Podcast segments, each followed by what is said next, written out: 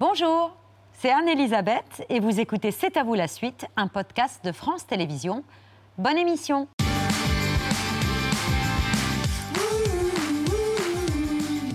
C'est à vous en direct jusqu'à 20h55 avec Mohamed, Pierre, Patrick qui relit ses notes et un malade imaginaire, un misanthrope, un bourgeois gentilhomme, autant de rôles campés par l'un des piliers de la maison de Molière, le 513e sociétaire de la comédie française. Ça va? Ça va et toi? Bien? Ce matin, ultime répétition pour Guillaume Gallienne dans Lucrèce Borgia. La première, c'est quand Demain? Vous êtes prêts? Je sais pas. non, je crois pas. Salut, ça va? Guillaume Gallienne a intégré la comédie française en 2005.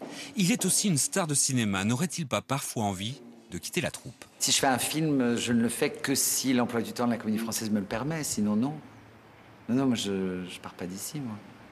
Bonsoir Guillaume Gallienne. Bonsoir. Plus que jamais sociétaire de la comédie française. Pourquoi plus que jamais Mais depuis, oui, depuis un moment quand même. Non, mais c'est pas le moment de partir, surtout là. Ah non Alors, alors Ah bah qu'on fête là, les là, 400 ans. Ah bah oui, la saison Molière est merveilleuse. Mais je suis pas le misanthrope. Hein. Ah, Non, euh, malade imaginaire d'abord, et ensuite le maître de philosophie dans le à partir du gentilhomme. 21 février, c'est quand même pas tous les jours qu'on a 400 ans. Six mois de festivités euh, Ouais. pour fêter Molière à la comédie française. Il y a une émotion particulière à jouer Molière à l'occasion de cet anniversaire? Ah bah oui, parce qu'on se sent, on se sent garant, responsable d'un patrimoine et en même temps de, de proposer une lecture euh, présente, nouvelle. Euh, Là, par exemple, on a fait une création de Molière en, en 2022, puisque le Tartuffe euh, en trois actes ne s'est jamais fait. Et là, Donc Ivo on Vanov, continue de... on continue de créer avec Molière 400 ans après. Et je trouve ça formidable que la troupe s'empare de ça et le fasse avec tellement de générosité et surtout de lectures différentes. La variété est dingue. Entre Ivo Vanov pour le Tartuffe, ou là, euh, Valérie Le Sort et Christian Eck pour le Bourgeois Gentilhomme, ou, ou Ce Malade Imaginaire qui est une mise en scène de Claude Stratz qui, qui date de 2000 ou 2001 et qui est tellement délicate et belle qu'on continue à la jouer. Oui. Euh, voilà, ben, S'il y avait un vœu à formuler en soufflant, là, ces 400 bougies, ce serait lequel? Euh, j'ai failli dire reviens, euh, non, ouais. Reviens Molière Bah, Il y a son fauteuil encore, Non, hein, mais il le y a son faute- fauteuil, mais au-delà de ça, c'est, il est bouleversant. C'est un auteur incroyable. Sur l'humain, c'est incroyable, vraiment. Là, dans le Malade imaginaire, je, je, je parle avec mon frère de- des médecins. Ouais. La scène entre Bérald et Argan, avec ce qu'on vient de vivre depuis deux ans, euh, on se dit, mais c'est intemporel à un point, mais c'est incroyable qu'il ait écrit ça il y a 400 ans, alors que c'est ce qu'on vit depuis deux ans. Et puis, euh, comment il trace nos défauts, nos, nos ridicules, nos peurs, nos... Il le fait avec tellement d'humanité et de drôlerie et de... Voilà. Euh, donc, euh, reviens, ouais. Tous les ans, la comédie française lui rend hommage, la troupe monte sur scène. Le 15 et janvier, chaque ouais. sociétaire dit un vers de Molière. Oui. Quel était votre vers cette année Euh, Ah, un, bon, un bon clistère composé de catholicon double, de rhubarbe et de séné, 10 sols. Euh, 30 sols. Non, 10 sols, un truc comme ça. je sais C'est plus. du malade imaginaire. Oui. Bon. Oui, mais, euh, mais bon, c'est pas. Non, un jour, j'en avais un qui était mieux, qui était Sois-je du ciel écrasé si je mens. C'était mieux quand même. Ah oui, il est bien celui-là. Euh, on n'a pas Molière, mais on a Pierre Lescure. Eh, ouais, oui. eh. C'est quand même pas Eh, mal. oui, oui, lui aussi, il a pas mal d'humanité. Euh, Oui, mais je suis revenu. Il est là tous les soirs, c'est l'heure de son œil.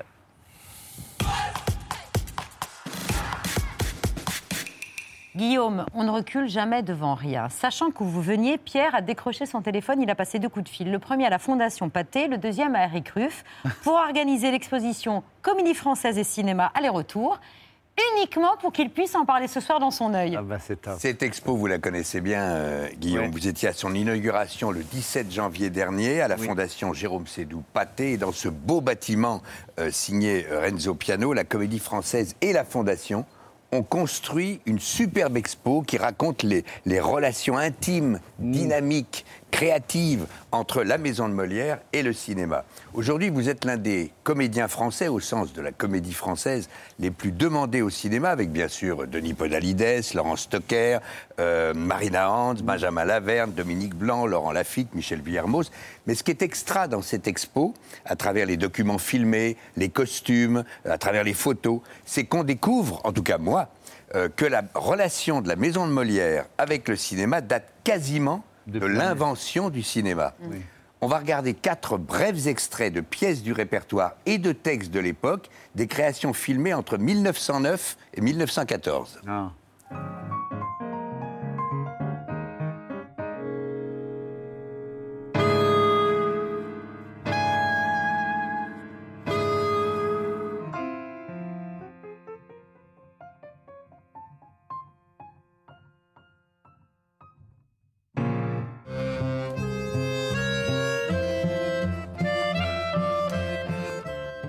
Émouvant, hein Ouais, mais il y avait. C'est vrai qu'il y a- il y, a un va-et-vient entre le, le patrimoine, les textes euh, à l'époque euh, classiques, mais, mais plus connus, disons, plus populaires, et puis et le cinéma. Et puis ça a évolué vers. euh, vers plus des personnalités que Bien des sûr. textes eux-mêmes. Exactement. Euh, et c'est vrai qu'aux Français sont passés des, des, des stars de cinéma comme Je- Je- Jeanne Moreau, Isabelle Adjani, euh, Annie On- Girardot, on- enfin on- bon, il y en a on plein. va en ouais. reparler parce qu'au départ, c'est vrai, le, le film n'est qu'un support technique presque pour, le, pour le, filmer les, le- le- les textes et, et- et le travail des comédiens du français. Mais quand arrive le parlant, le cinéma explose, le théâtre s'effraie un peu, ce qui fait que la comédie française est beaucoup plus rigoureuse et exigeante pour autoriser des comédiens euh, d'aller vers le cinéma. Mais il y a des ponts tout le temps, notamment en 45 lorsqu'un sociétaire nommé Jean-Louis Barrault, dont vous pouvez admirer d'ailleurs le costume de satin blanc dans la- euh, dans l'exposition, euh, danse merveilleusement pour Marcel Carnet dans Les Enfants du Paradis.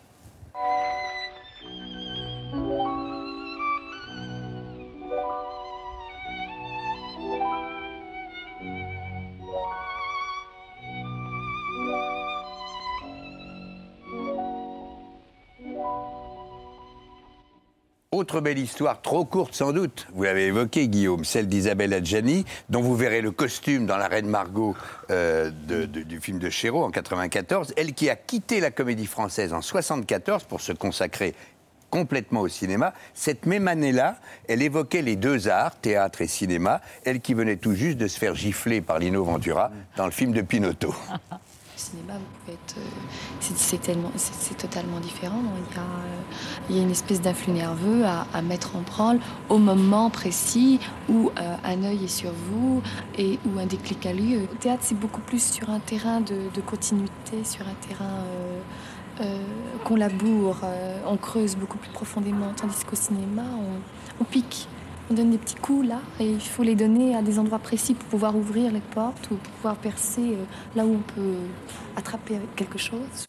Ce qui est merveilleux et qu'on voit bien dans... Ouais, t'as raison. Quelle intelligence. Comment elle, euh, dingue, quelle elle grâce et quelle synthétise ça. ouais.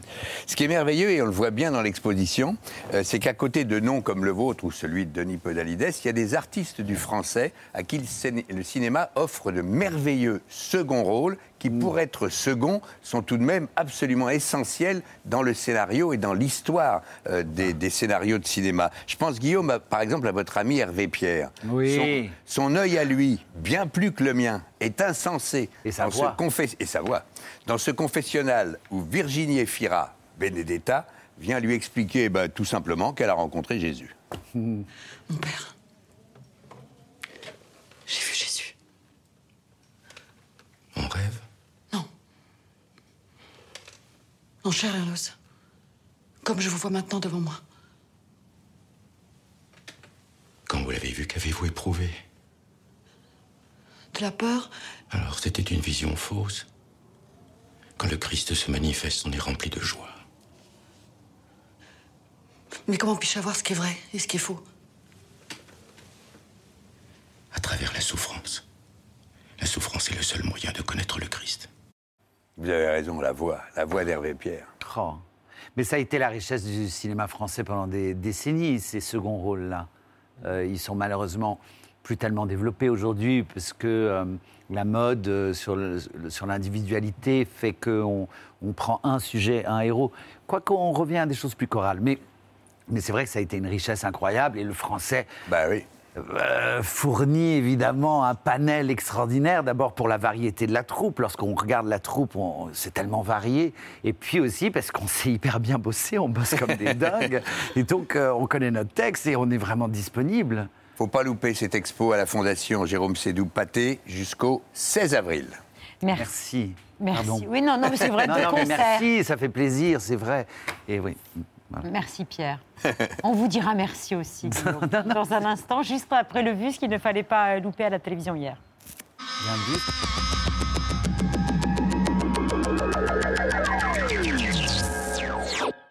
Le but ultime de l'Église et des souverains d'Europe n'a jamais été de simplement convertir des âmes au christianisme. Il s'agissait aussi de gagner richesse et pouvoir en anéantissant d'autres peuples. En 1478, le pape approuve la mise en place de l'Inquisition espagnole, chargée d'enquêter sur la pureté de sang des convertis maures et juifs. Un sang pur signifie un sang chrétien, européen. Un sang impur signifie sauvage, non chrétien. Telle est l'origine de l'idéologie de la suprématie de la race blanche. Voilà, je vais vous poser une question. Est-ce que vous êtes pour l'inscription des racines chrétiennes de la France dans la Constitution française? Quel rapport? Quel, quel est le rapport avec la laïcité? Eh bien, le vice-candidat Éric Ciotti euh, le propose. Oui, mais quel est le rapport Et avec vous conseillez. Et alors, ça vous choque? Ben, Non, c'est une question que je pose Non, mais à moi, ça me choque Giscard. pas. Mais moi, attendez, moi, je, moi, je suis pour. Hein. Mais je, je- Je vous réponds, moi, je suis pour. le bouffon au service de l'extrême droite. De qui s'agit-il? De Cyril Hanouna. Selon l'Humanité, il est en une ce matin, l'animateur euh, de C8. C'est la chercheuse, en fait, Claire Secaille, qui a passé en revue les émissions de Cyril Hanouna sur euh, C8. Verdict 53% du temps d'antenne politique de TPMP, touche pas à mon poste, est consacré aux idées nationalistes et identitaires. Euh, C'est une enquête fouillée, c'est-à-dire dans l'humain. Tout le monde ne parle que de ça. Hein, c'est devenu. Donc je vous donnerai les vrais chiffres, euh, parce que le, le CNRS c'est bien. Euh, Hanouna, c'est peut-être mieux. À tout de suite. On va regarder ce que ça donne. Donc 230 heures d'émission regardées et 45% de temps d'antenne, pas de temps de parole, hein, de temps d'antenne. Euh, on parle d'Éric Zemmour. Comme l'indique mon nom,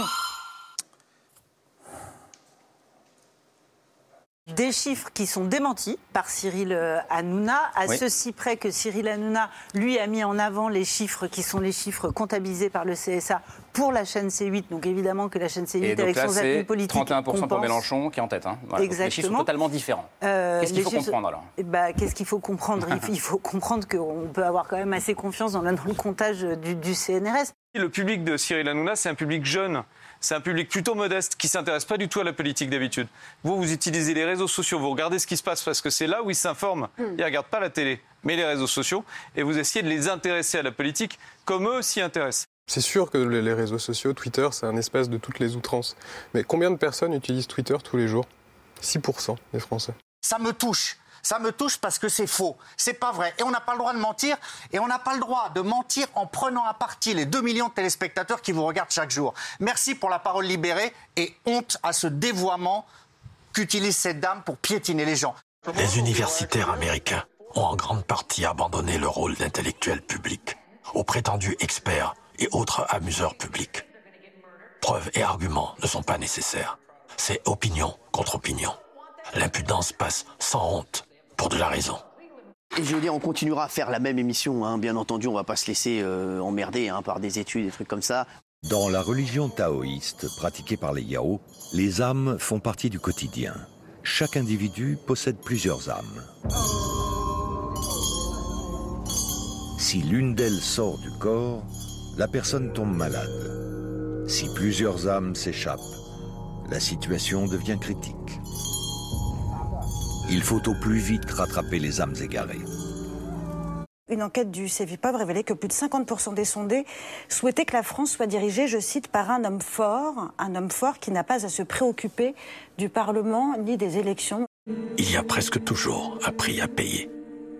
Plus tard.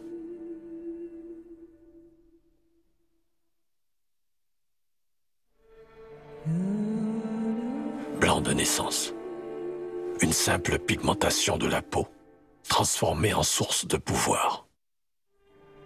Il y a, euh, si vous voulez, un, un grand remplacement de population qui s'effectue sous nos yeux et qui est en train de changer la civilisation française. Les descendants de ces colons figurent au premier rang des partisans du deuxième amendement. Ils prétendent représenter le peuple et avoir le droit de porter des armes pour renverser tout gouvernement qui n'adhérerait pas à l'alliance dictée par Dieu. Mais le fait est que le mandat originel du deuxième amendement consistait à donner aux colons le pouvoir et l'autorisation de s'armer pour tuer les Indiens et maîtriser les Africains réduits en esclavage. Roughly three fourths of gun owners are men, and 82% are white. Taken together, that's 61% of adults who own guns are white men.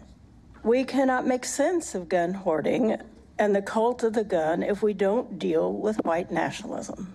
And we can't deal with white nationalism without dealing with the United States history. Aujourd'hui, les Français refusent d'aller dans les logements sociaux Ah car ce sont devenus car ce sont devenus des quartiers islamisés pour la plupart. Nous ne voulons pas nos souvenirs. Nous aurions préféré que le génocide ait commencé et fini avec le nazisme. Ce serait en effet plus réconfortant. Quel terme désigne la salive qui dégouline de la gueule d'un chien affamé? La bave? Oui plus de 2000 milliards de dollars, quasiment 1900 milliards d'euros. C'est le PIB de l'Italie. Euh, et c'est le montant que les entreprises devraient reverser à leurs actionnaires dans le monde entier euh, cette année.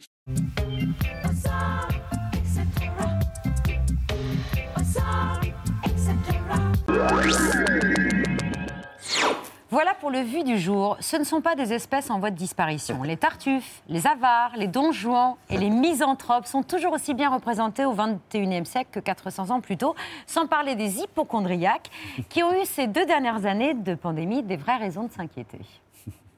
C'est du poumon que vous êtes malade. Du poumon? Oui. Que sentez-vous?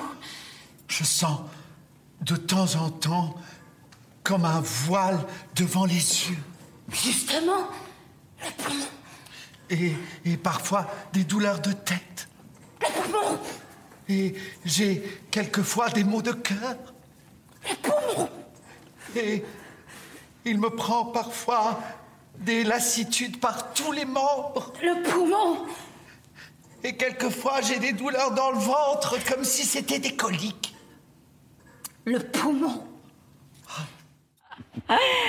Argan, le malade imaginaire. On comprend mieux ses angoisses après deux ans de pandémie euh, Oh, et comment? Mais en plus, ce qui est impressionnant, c'est que Molière se savait mourant, et, euh, enfin, en tout cas très malade. Notamment, et en, en l'occurrence, il est mort d'un problème pulmonaire. Et il a fait dire au faux médecin le bon diagnostic. Il est quand même. non, mais Lui qui joueurs- n'avait pas confiance, enfin, il, il- il Enfin, dénonçait il les dénonçait, pratiques non, il euh, dénonçait évidemment les tartuffes, mais il avait quand même un médecin. euh, et et- et- et c'est impressionnant, c'est une pièce très testamentaire, puisqu'il passe son temps à dire dans quatre jours, dans quatre jours, et il est mort en jouant la quatrième. Et, euh, et il se fait dire à lui-même crève. Dans la scène avec Béral, Béral lui dit, vous savez quoi, vous devriez vous divertir, allez voir des comédies de Molière. Et là, Argan dit, voilà un bon impertinent que votre Molière avec ses comédies, et si je l'avais devant moi, je lui dirais, crève, crève. Il se fait dire à lui-même. C'est impressionnant, c'est vraiment abyssal. Mais en même temps drôle. drôle et, et pas visionnaire, mais en tout cas d'une incroyable Ah ouais. modernité. Le dialogue entre Bérald, le frère et conseiller d'Argan, qui va jusqu'à contester la nécessité de la médecine. Presque tous les hommes meurent de leur remède et non pas de leur maladie. C'est dingue. Enfin, c'est dingue. Non, mais c'est dingue. C'est pas tout à fait la même médecine qu'aujourd'hui, quand même. Euh, Non, mais- je suis Non, pas non, sûr qu'on puisse avoir confiance dans les compte- médecins de l'époque. Évidemment, mais, c'est vrai que c'est Oui, vertigineux bien de l'entendre aujourd'hui parce que euh, rira bien qui rira le dernier. Bah oui. C'est impressionnant, oui. Eh oui. Mais quoi, ce Bérald, ce serait un antivax aujourd'hui? Exact. Mais complètement. Ouais, c'est Bibi qui a raison. C'est le malade imaginaire qui a raison. Euh, Patrick. Ben oui, donc euh, il y a eu 2000, oui, des chiffres, euh, comme euh, dans chaque euh, intervention. Il y a eu 2495 représentations du malade imaginaire et 1791 du bourgeois gentilhomme Hmm. par la comédie française depuis leur création. Ouais. Ah ouais. Pourtant, Éric Ruff, votre administrateur, dit que même dans sa propre maison, on ne sait toujours pas comment jouer Molière. En tout cas, il n'y a pas une seule façon de le jouer. Ah non, écoutez. ça c'est vrai, il a raison. Je dis souvent qu'à la comédie française, on ne sait pas jouer Molière parce que la fréquentation qu'on a avec cet auteur est tellement dingue et normale. hein. On est obligé de jouer Molière dans sa propre maison. Euh, donc moi j'ai joué plein de fois Molière et euh, je ne sais toujours pas comment ça se joue. Il n'est pas que dans un monde qu'un metteur en scène qui va chercher de ce côté-là ou de ce côté-là. Euh, ben à chaque fois on gagne quelque chose mais on perd quelque chose. Il faut avoir la soif d'apprendre et le plaisir de la redécouverte à chaque, euh, fois À chaque production, à chaque mise en scène. Ouais, c'est vrai, mais il a raison. C'est vrai que le- ce que disait Adjani, on creuse, on creuse, on creuse, et, et c'est ça qui est magnifique laboure. aussi. Ouais, on laboure, mais c'est vrai. hein, moi, je continue. Et euh, Comme mais- Monsieur Jourdain, il faut avoir la soif d'apprendre, la même curiosité. Ouais, mais là en plus. Alors parfois, il y a des canons comme ça. On hérite de, de réputation, de, de choses comme ça. La, scène du, du maître, euh, par exemple, du maître de philosophie dans, dans Le Bourgeois Gentilhomme. On sait que c'est une espèce de top 50. euh, Et moi, je me suis tube. renseigné avant de- d'aborder la scène. Je me suis renseigné en disant tiens, comment est-ce qu'un tel l'a joué Comment est-ce qu'un tel l'a joué? J'ai lu des critiques. Je me souviens qu'on disait Simone, c'est magnifique parce qu'il est très pédagogue et c'est ce qui rend la chose aussi drôle. Enfin, oui, on se nourrit d'un héritage aussi. Et est-ce que vous avez choisi votre look pour ce maître de philosophie Hmm. C'est pas moi qui l'ai choisi, c'est Valérie Le Sort et Christian. Ah bah, Alors, on bien voit. avec cette gueule. Parce qu'on a l'impression que vous sortez de ouais, d'Harry Potter ou de Game of Thrones, enfin Ouais. pour reprendre des références euh, modernes. Oui. Et c'est assez étonnant. Euh, Guillaume Gallienne, tout aussi méconnaissable, écrit Le Monde, mais brillant de tous ses feux d'acteur dans un registre grotesque totalement inhabituel chez lui. Ah, pourtant, moi je me sens assez proche du grotesque, mais, mais, mais ça c'est grâce à Valérie Le Sort et Christian Hack. C'est eux qui, qui ont emmené toute la troupe dans, dans leur délire foisonnant et, et- et qui, qui nous rend, euh, nous, comme des monstres, en même temps comme des enfants. Et, et d'ailleurs, le public, euh, euh, le public plonge dans ce truc. On sent bien que les- ce ne sont que des enfants en face. Ils deviennent en tout cas tous des enfants le temps de la représentation. Mais vraiment. Bon, là, on est dans la. Mais vous le sentez au rire, aux, aux Ah ouais. réactions Mais vraiment. Mais vraiment, on entend des rires, à mon avis, qui surprennent les personnes qui rient elles-mêmes. Tellement c'est enfantin.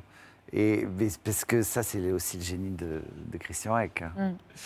Mais On est, dans la, on est dans la fantaisie, fantaisie, fantaisie euh, Oui. à l'anglaise évidemment. Oui.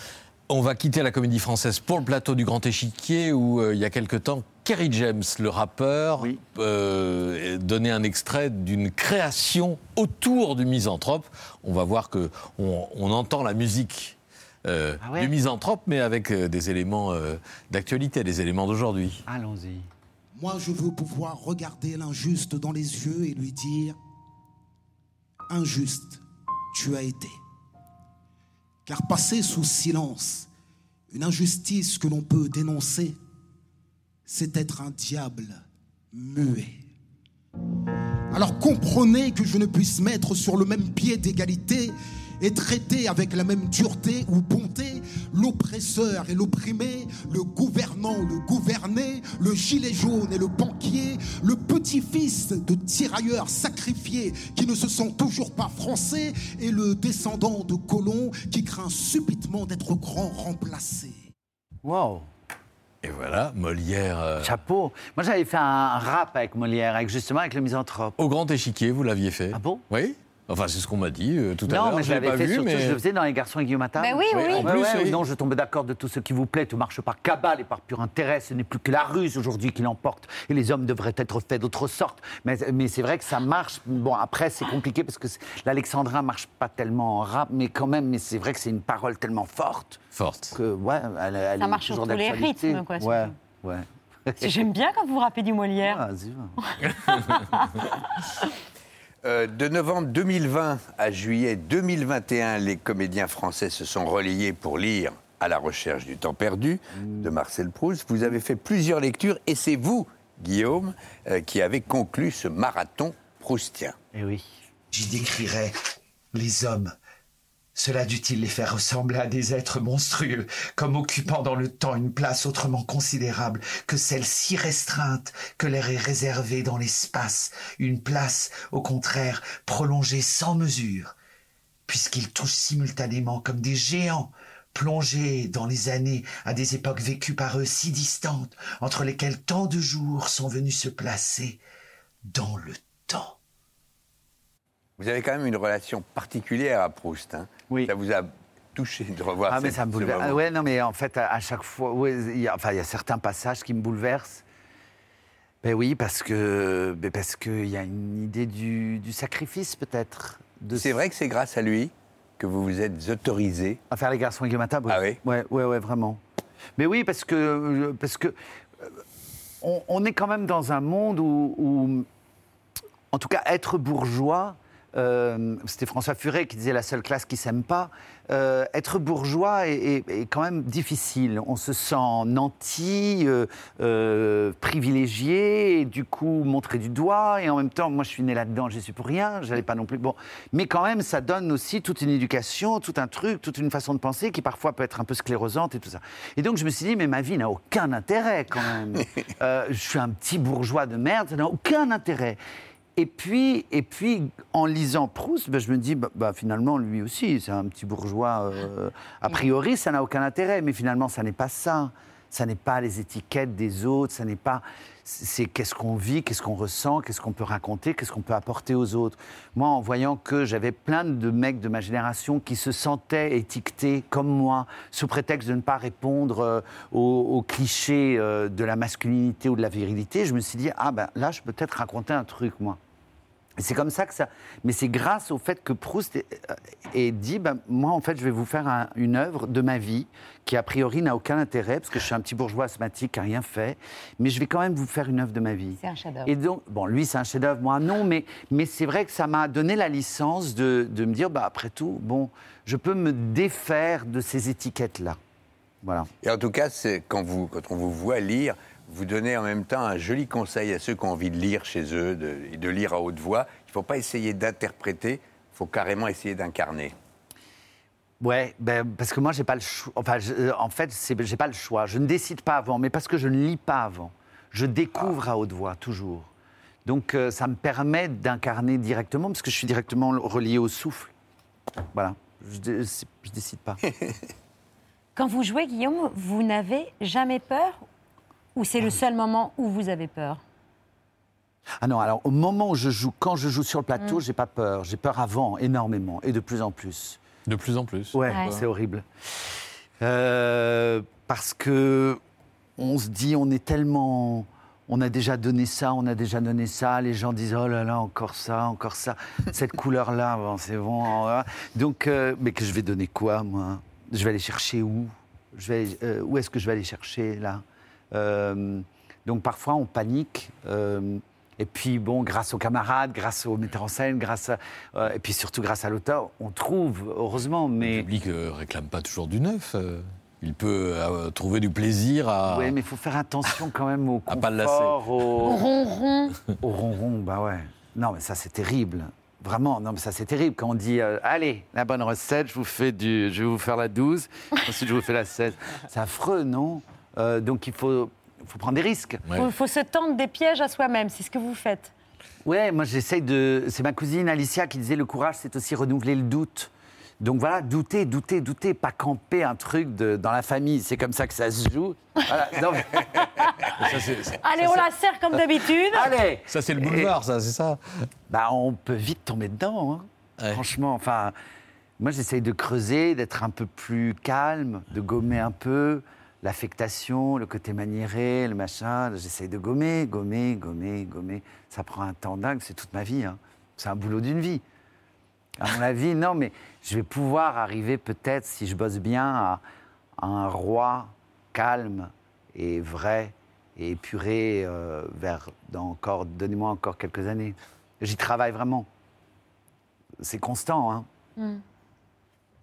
Ça m'empêchera pas de faire le clown, hein. mais- non, non, mais ça veut pas dire être ennuyeux. Ah oui, oui, ouais, fait Plus- peur. Non, non, non, non. Épuré. Épuré. Vous Eh êtes ouais. un surdoué de la comédie. Dans un instant, à vos côtés, un surdoué du clavier. Médaille d'or du Ah Conservatoire de Lille. Figure, il figure parmi les 10 artistes de musique classique les plus streamés au monde. Waouh. Eh oui. Et ouais.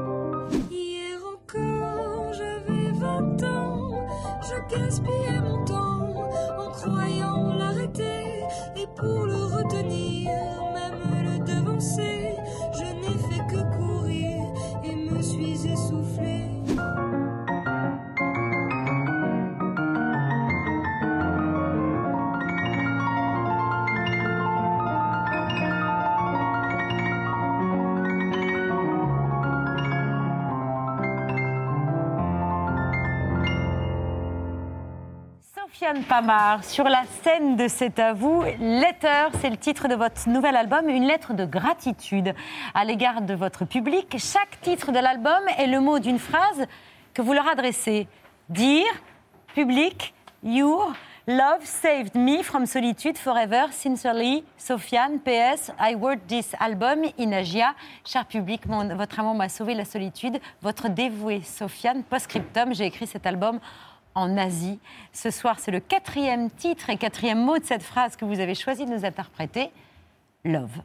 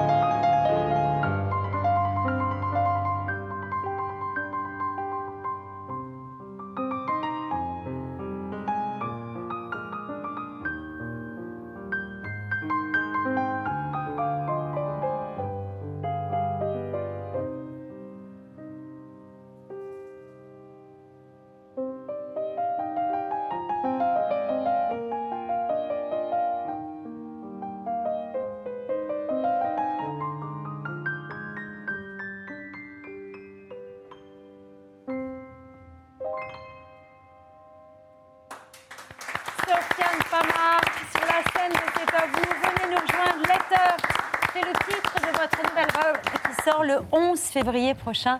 Bonsoir. Bonsoir. Ravi de vous accueillir à la table de C'est à vous. Euh, on parle de cet album dans un instant, mais d'abord, Pierre, un coup de cœur pour Jimmy. Moi, j'adore ce que vous faites depuis le début de la semaine, Jimmy. Il y a une sorte de simplicité, à la fois dans ce que vous décrivez, de simplicité très belle dans l'assiette, et qu'est-ce qu'on se régale? Merci beaucoup, ça fait plaisir. Ah non, franchement.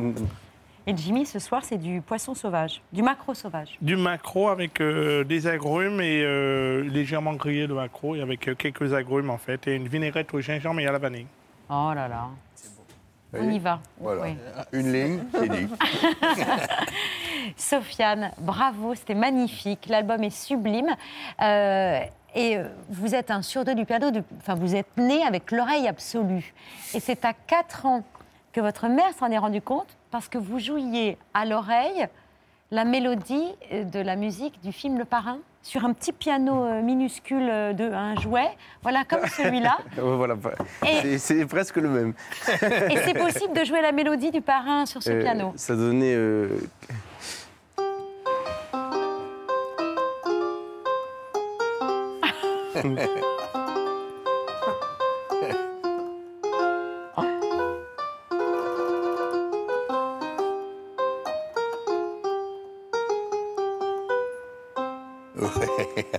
Et ça, à 4 ans. Et votre maman vous entend, elle se dit, Tiens, ce petit-là a un don. Et, et c'est elle qui a vraiment euh, fait en sorte que vous puissiez aller étudier au conservatoire. Euh, elle imaginait déjà que vous iriez étudier au conservatoire alors qu'elle était dans votre, dans, vous étiez dans son ventre. Elle imagine, oui, elle avait déjà des. En fait, elle a, elle a vu un documentaire où on, on disait que le piano était le roi des instruments et elle, qui a énormément d'ambition et qui veut, euh, qui rêvait déjà d'une grande, grande carrière, elle passait devant le conservatoire sans oser y rentrer, mais en se disant un jour j'y mettrai mes enfants. Et euh, avec ce jouet et cette anecdote, de, ça, lui a, ça a confirmé qu'il fallait vraiment qu'elle le fasse. Et elle vous a aidé à accepter la discipline du conservatoire, Mhm. parce que c'est... Oui, bah surtout qu'en fait, j'avais toujours tendance à en faire qu'à ma tête. J'étais assez dissipé, quand, même encore un peu maintenant. Mais euh, la différence, c'est que euh, avec euh, ma maman, j'avais vraiment pas le choix. Il fallait vraiment que je, je file droit. Et c'est le seul adulte qui me mettait vraiment la pression. Et vous avez ouvert la, la voie à toute la fratrie. C'est ça. Euh, votre sœur, qui est violoniste, joue avec vous, vous accompagne euh, dans ce nouvel album. C'est ça. Et ma sœur, euh, au plus grand plaisir, encore une fois, de ma mère. Et le seul featuring de cet album, c'est la seule invitée sur cet album avec son violon. C'est votre sœur qui s'appelle Lina. C'est ça, oui. Vous dites aussi que l'histoire de votre famille a commencé sous terre, Mhm. parce que votre grand-père a été mineur dans une mine de charbon dans le nord de la France, et que ça vous a donné vachement d'énergie de- d'avoir cette histoire et ce, ce creuset familial, c'est le cas de le dire.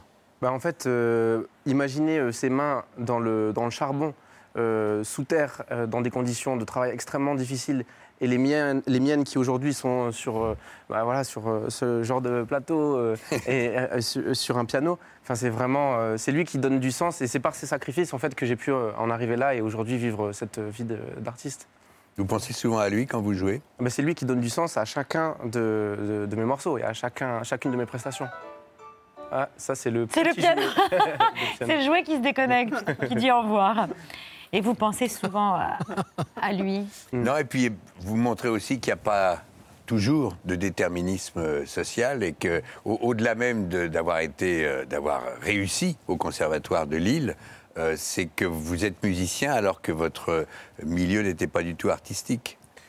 Et je pense même C'est un que c'est ce qui a fait ma, ma force, en fait. C'est que, du coup, euh, déjà, enfant, j'ai toujours été très, très valorisé au piano parce qu'on n'avait pas de comparatif. J'avais pas quelqu'un qui jouait extrêmement bien de la musique. J'étais le premier à lire euh, la musique. Je- euh, et donc, forcément, c'était. J'étais la star déjà de la famille avant de, de devenir artiste en, en dehors de la famille. Et donc, euh, c'est vraiment ça, en fait, qui m'a beaucoup aidé. Euh, ce regard très, très, très valorisant de- d'un La milieu. fierté. Voilà, la fierté d'un milieu regarde. qui n'est pas à la base de la musique. Mais maintenant, on, on l'est tous les trois. On, on commence avec une première fratrie de musiciens. Le Vous êtes regard fan de- valorisant, oui. c'est bien. Vous êtes fan de Chopin, Ravel, Debussy et de rap. Mhm. D'ailleurs, votre look déjà euh, le montre. C'est pas du tout celui d'un cla- pianiste classique parce que justement, vous mêlez deux univers opposés que vous essayez- dans lesquels vous essayez de, faire des passerelles tout le temps. Bah, quand je sortais du conservatoire, j'écoutais vraiment pas de, classique. Ce que j'écoutais, c'était du rap, avec un entourage qui écoutait du rap. Et euh, moi, c'est les rappeurs qui me faisaient rêver, en fait. C'était le style de vie que je voulais. Aujourd'hui, c'est celui qui, Mon style de vie, c'est celui d'un rappeur. C'est juste que euh, mon art, c'est le piano. Mais euh, euh, c'était pas la for- le, le côté classique du pianiste en queue de pie, c'est pas ce qui me faisait rêver. C'est pas, c'est pas ce que j'espérais devenir. Mais vous jouez des fois en queue de pie ou pas? Bah, en kimono, moi, j'ai remplacé le kimono, je pense que c'est le nouveau queue de pie, en fait. Oui, kimono qui nous rappelle euh, l'Asie, Mhm. qui est le continent qui vous a euh, inspiré, que vous avez, euh, euh, vous, avez- vous êtes immergé pendant près de six mois pour euh, composer cet album. Vous avez euh, séjourné dans, dans six pays euh, différents. Co- que- comment ça fonctionne? Comment vous fixez vos, vos ressentis de voyage dans les, les- les morceaux comme celui qu'on a entendu tout à l'heure? En fait, avec mon, avec mon premier album Planète, j'ai fait un, un premier tour du monde et où je me suis rendu compte que le fait de voyager m'inspirait énormément. Et j'ai voulu reproduire ça sur mon deuxième album, cette fois-ci avec l'Asie, parce que j'y étais passé juste euh, en éclair. Et j'ai voulu y passer plus de temps. C'est pour ça que j'ai entrepris un voyage de plusieurs mois euh, dans six pays différents. En essayant de capturer, en fait, ce que j'aime, c'est l'urgence de devoir quitter un territoire pour pouvoir en rejoindre un autre. Ça me donne euh, l'envie de capturer l'émotion que j'ai à ce moment-là, parce que je sais qu'elle est éphémère et il faut que je l'immortalise, cette émotion. Il faut que je l'enregistre. Et, et comment vous faites alors? Vous avez un petit appareil pour euh, Alors- tout d'un coup fixer ou vous notez des... Je vous- demande, j'ai la chance d'avoir des pianos partout où je vais. Donc après, c'est pas forcément tous des, des pianos aussi euh, euh, beaux que celui-là, mais Dans tous les hôtels où vous allez- À chaque fois, j'ai soit dans des appartements, soit dans des hôtels, j'ai toujours des pianos, même si j'y touche pas, juste pour pouvoir quand l'émotion arrive, quand l'inspiration arrive, pouvoir la- le, le cracher sur l'instrument. Parce que j'écris pas du tout de partition. Je Pas fais tout à l'oreille, encore euh, aujourd'hui. Pourquoi pas, euh, Pour le plus de liberté pour, euh, Parce que ça va plus vite. En fait, comme ça, c'est ma... le moment où je, où je crée, ça se passe en, en quelques minutes. C'est le moment du morceau, c'est à ce moment-là, il sort d'un coup. Par contre, en fait, avant, il y a un sentiment, qu'il y a des mélodies qui naissent en moi, qui commencent à, à monter, monter, monter. Et il faut que le moment où, c'est, où l'émotion est parfaite, il faut que j'ai mon instrument pour pouvoir euh, le lancer sur l'instrument et l'enregistrer. Et ce goût du voyage, vous savez d'où il vous vient? Ah, évidemment, le, le- le- fait qu'il y ait du voyage avant moi, euh, ça doit, ça doit jouer. Je dois avoir dans le sang quelque chose de très euh, nomade, parce que c'est vrai que j'ai toujours besoin de, de- de voyager. Et, euh, et en fait, ce qui est amusant aussi, c'est que quand j'étais euh, enfant, je voyageais avec mon piano. J'avais pas encore autant de moyens pour pouvoir voyager euh, comme je le fais aujourd'hui. Mais par contre, depuis mon piano, j'avais tout mon monde imaginaire. J'imaginais la terre entière sans l'avoir visitée. Et maintenant, je, je fais écho à ça, mais en- en le faisant vraiment. Et c'est uniquement en voyant des choses ou est-ce que vous écoutez aussi des musiques locales qui peuvent vous inspirer? C'est aussi beaucoup de rencontres, beaucoup d'observations et parfois un mélange d'influences, mais c'est pas tant euh, la musique de l'endroit où je suis que euh, plus l'univers, euh, tout ce qui va stimuler mes sens. C'est c'est plus ça. Et après, ma manière de le retranscrire, c'est pas forcément en, en m'imprégnant de la musique de là-bas. Pas forcément. Ça peut arriver, mais pas, pas toujours. Vous serez bientôt le premier pianiste soliste à remplir l'accord Hôtel Arena, à faire. Bercy, quoi. Mais ça, c'est un truc de malade. quand même. Ouais, c'est- non, mais franchement, moi, je ne l'ai pas vu venir. Pourtant, je planifie beaucoup de choses dans ma carrière. Je suis très, très ambitieux et donc je, je vois les choses venir et je fais en sorte qu'elles arrivent. Euh, mais euh, là, Bercy, euh, en fait, et, et je suis trop heureux que mon public m'ait pris de court à ce point. Parce qu'en fait, dès qu'on a commencé à lancer la, la- la tournée, on lance une pre- première date à la salle Playel, elle est remplie en trois jours. De nouveau, une deuxième date, la même chose. Et puis je vois que partout en France, euh, c'est la même chose. C'est que des sold out. Et à ce Mm. moment-là, mon tourneur m'appelle en me disant Je pense qu'on peut être ambitieux. On va... Et si on lançait un Bercy? Moi, je fais Bercy On parle de la même chose Et puis euh, voilà. euh, on- Et après, on a demandé euh, est-ce que c'était déjà arrivé? Et, et non. Première fois. Donc, euh, c'est assez. Je suis le premier surpris. hein. Donc, euh, on va découvrir ça ensemble. Ce sera le 17 novembre 2022 à l'accord Hôtel Arena. Et avant, il y aura le 10 et 18 février, la salle Playel. Et puis une tournée partout en France, en kimono, le nouveau queue de pie. J'adore ce slogan. Kimono is the new queue de pie. C'est ça. Et puis le livre Planète qui accompagnait votre précédent album est toujours disponible. Je l'offre immédiatement Ah, merci. à, à Guillaume. Letter sort le 11 Merci février prochain. Euh, merci Sofiane. Merci beaucoup, Anne-Elisabeth. Merci à tous pour cet Et si jamais on a provoqué une émotion particulière, euh, là ce soir autour de ce dîner, n'hésitez pas à en Mm. faire un titre. hein. Ah, je sais pas, je vais, déjà en dégustant ce plat, je pense que je vais avoir de Ça l'inspiration. s'appellera Jimmy le titre. Pourquoi Il est pas tout trouvé. Ou Mohamed Bouafsi, parce qu'il va vous émouvoir avec sa story média, vous allez voir. Enfin. Vous émouvoir ou vous surprendre, euh, parce qu'on parle de l'actrice américaine Whoopi Goldberg. On en parlait Guillaume, euh, avec Guillaume tout à l'heure qui était très au fait de l'actualité. Sofiane, Guillaume, vous vous souvenez tous de Whoopi Whoopi Goldberg. Vous vous souvenez tous surtout de Sister Act. C'était culte et c'était ça.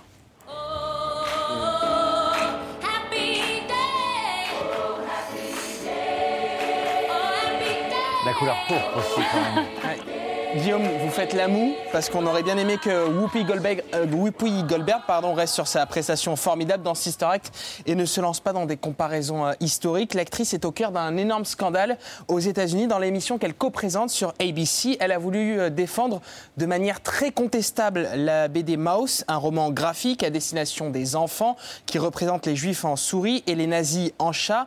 Euh, L'ouvrage a été interdit dans le Tennessee pour les écoles. Elle a expliqué que l'Holocauste n'était pas une question de race ni de racisme. then let's be truthful about it because the Holocaust isn't about race. No.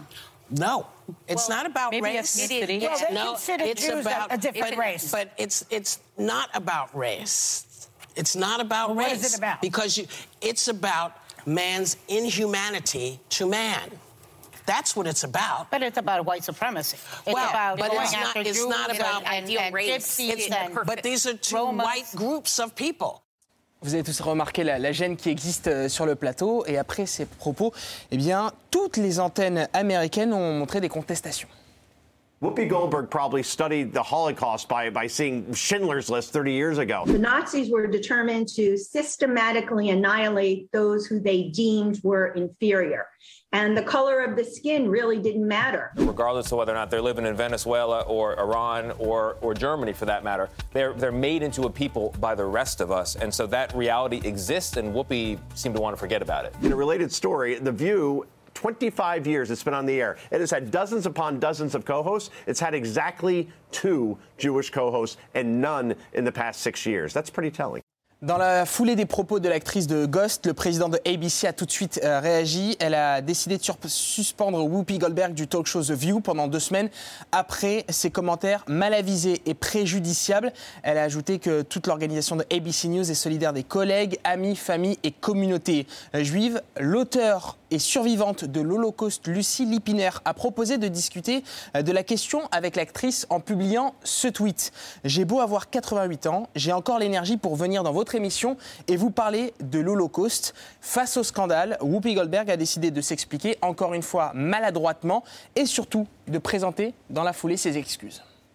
This wasn't based on the skin. You couldn't tell who was Jewish. They had to delve deeply to figure it out. If the Klan is coming down the street and I'm standing with a Jewish friend and neither one, well, I'm going to run. but, but if my friend decides not to run, they'll get passed by most times. I regret my comments, as I said, and I stand corrected. I also stand with the Jewish people, as they know and y'all know, upset so many people, which was never my intention. Et peut-être que l'histoire Whoopi Goldberg n'est pas terminée parce que malgré euh, le fait que ABC News l'ait retiré de l'antenne, plusieurs téléspectateurs demandent son retrait définitif de l'antenne de ABC News. Oui, c'est assez cocasse euh, l'histoire des deux semaines. Pourquoi deux semaines? Pourquoi Ouais. pas deux et demi euh, ou je- que C'est une sanction assez étonnante. Au bout de deux semaines, on, On fera part de votre remarque. Non, non, non, mais simplement, ça- Goldberg. ça C'est vrai, provoque c'est- aussi. c'est une forme de. bon. Patrick a raison de le signaler. C'est Si une forme. une faute, euh, C'est une forme de cynisme puisqu'on le rappelle, Whoopi Goldberg est la co-présentatrice de l'émission. et Voilà, The View ça. est un carton, une émission à succès aux États-Unis. Et c'est pour ça que euh, ABC News ne veut pas forcément retirer Whoopi Goldberg malgré les protestations des Ils n'ont mis téléspectateurs. qu'un carton jaune. Exactement. Voilà. Une pénalité au rugby où elle, en- voilà, elle est retirée de l'antenne quelque temps. Merci beaucoup Mohamed. On conclut cette émission comme tous les soirs. euh, par les- ABC. Par les. ABC, ouais, les actualités de Bertrand. Qui sont beaucoup plus sympas. Bonsoir à la une de ce 2 janvier, de février, février, le temps passe à une vitesse, l'événement du jour qui nous a offert la transition la plus improbable sur une chaîne info signée Bruce Toussaint alors qu'il était question du piratage du ministère de la Justice. Des principes de latéralisation, on appelle ça, qui évitent la contagion euh, du virus. D'accord, merci beaucoup Maxime. Bon, bah, à suivre. Bien. En attendant le 10 février. Euh, Aujourd'hui, c'est la chandeleur. Eh ben oui, aujourd'hui c'est la chandeleur. Et oui, Bruce, le jour qui rend les journalistes tout fifou, car aujourd'hui, jour de la chandeleur, ils peuvent faire les zinzins dans leur journal.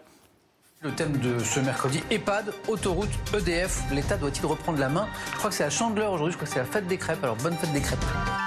Et allez, sur France Info, on a fait sauter les crêpes en plein milieu de la rédac, mais quelle bande de doudingues chez Samuel Etienne, alors que sur LCI, c'était plus sobre, puisque la journaliste a énuméré les ingrédients d'une bonne pâte à crêpes comme si elle égrenait les propositions d'un candidat à la présidentielle. De la farine, du sucre, des œufs et du lait, des ingrédients tout simples qui rappellent des souvenirs d'enfance. Et bon appétit, bien sûr. La chandeleur sur les chaînes info, l'occasion d'en apprendre euh, de bien belles. J'espère que vous êtes bien assis, car voici une breaking news signée BFM.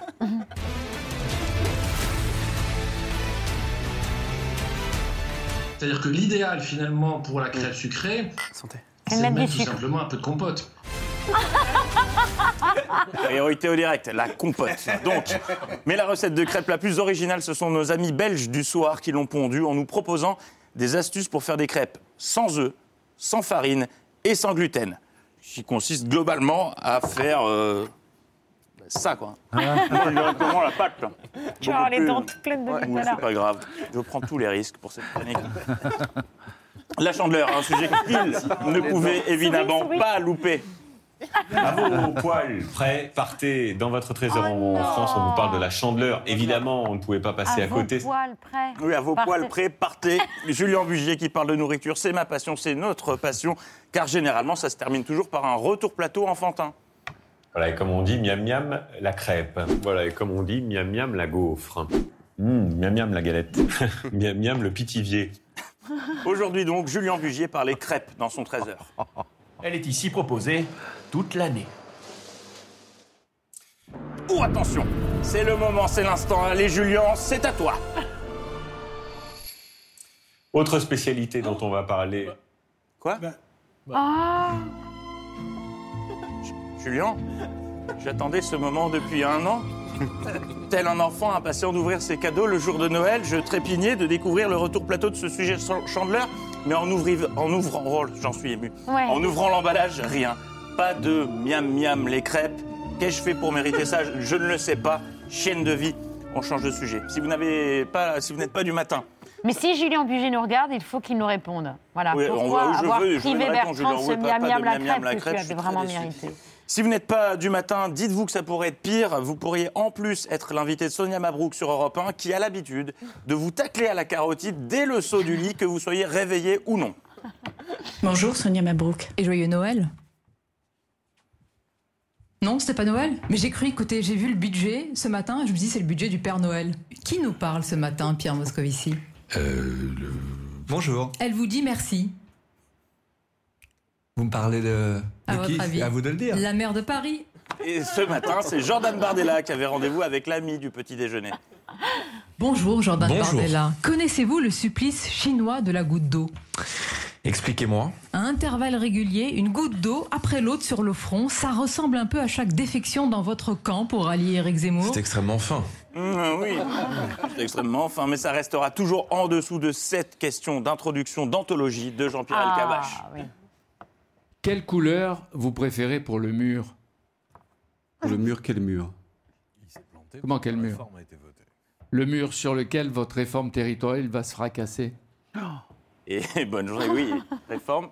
Réforme qui est passée, qui a été votée. Donc finalement, là, il n'y avait pas de couleur de mur parce qu'il n'y avait pas de mur tout court. Ça a passé le mur. Voilà. Dans le reste de l'actualité, vous en parliez en début d'émission, la présentation aujourd'hui du rapport annuel de la Fondation Abbé Pierre sur le mal logement était présent des candidats à la présidentielle, notamment Jean-Luc Mélenchon, qui a fait un salut très amical aux habitants des Vosges.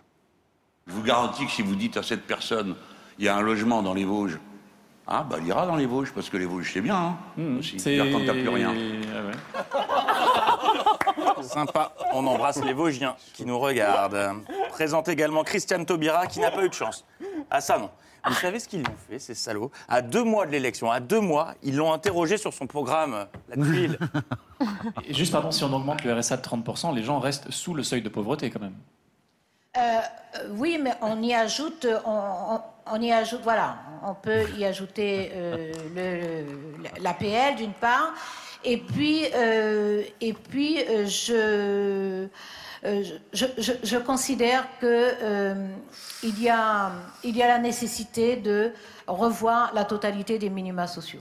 Je, considère. René Char disait euh, les mots qui vont surgir savent de nous des choses que nous ignorons d'eux. Voilà, fallait jouer la carte Joker citation, comme d'habitude. En bref, cinéma. Euh, le film Les choristes va connaître une suite, c'est sympa. Et ce matin, Apolline de Malherbe recevait l'un des acteurs principaux.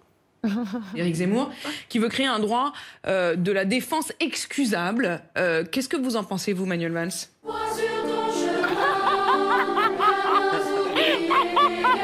Aucun candidat de gauche n'a accepté l'invitation.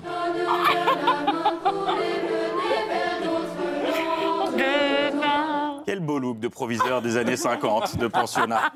Et on referme ces actualités avec des nouvelles de Kim Jong-un. Le, dicta- le leader suprême nord-coréen a publié une vidéo de propagande, sorte de bilan de son année.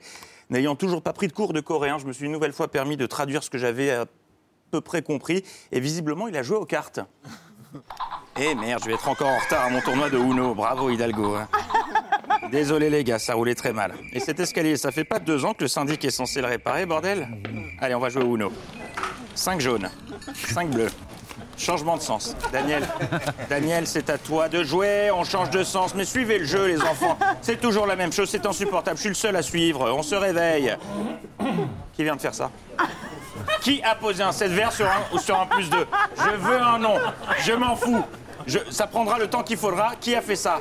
Et pas la peine de chialer et de baisser la tête. Je veux le nom du coupable. Bastien, c'est toi qui as posé le 7 vert. Je te rappelle que c'est formellement interdit, tout comme on ne cumule pas un plus 4 sur un plus 4. En temps normal, je t'aurais fait exécuter, mais t'as de la chance, j'ai mieux à faire. Allez, je file les gars, je vais faire de la figure sur le clip de Rock Voisine. Pourquoi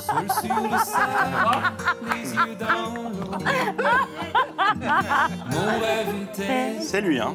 C'est Ah oui, oui. Ah oui, ça, ça les images sont- ne sont pas euh, trafiquées. Ne sont pas pipés. Voilà, vous avez juste rajouté la musique. Oui, et ma voix. Accessoirement, oui, je jouais pas Uno. Ah, on n'a même pas les moyens d'avoir le vrai son de Rock Voisine. Ah si, non, c'est pas moi qui chante. On va aller dormir, Babette. Déjà, il est trop tôt. D'abord, je souhaite euh, la bienvenue. Non, c'est là. Je veux saluer nos invités. Guillaume Galliel, le malade imaginaire, c'est à partir du 21 février jusqu'au 3 avril à la Comédie Française. On n'a même pas oublié euh, applaudi Bertrand. Bah ouais, Et le bah bourgeois ouais. gentilhomme, c'est du 7 mai au 21 juillet, toujours à la Comédie Française. Merci, cher Guillaume. Merci. Sofiane Pamar, Letter. Le disque sera disponible à partir du 11 février. Le livre Planète est toujours disponible. C'est Guillaume qui repart avec. Merci beaucoup à tous les deux. C'est un plaisir de vous Merci à vous. accueillir à la table de cet abou. Et Bertrand, cher... Bravo, cher Bertrand. Si vous voulez bien vous tourner vers Séverine. Tout de suite, c'est la grande librairie en direct sur France 5 avec François Binel. À demain, nous, 19h pour C'est à vous. Ciao. Bye.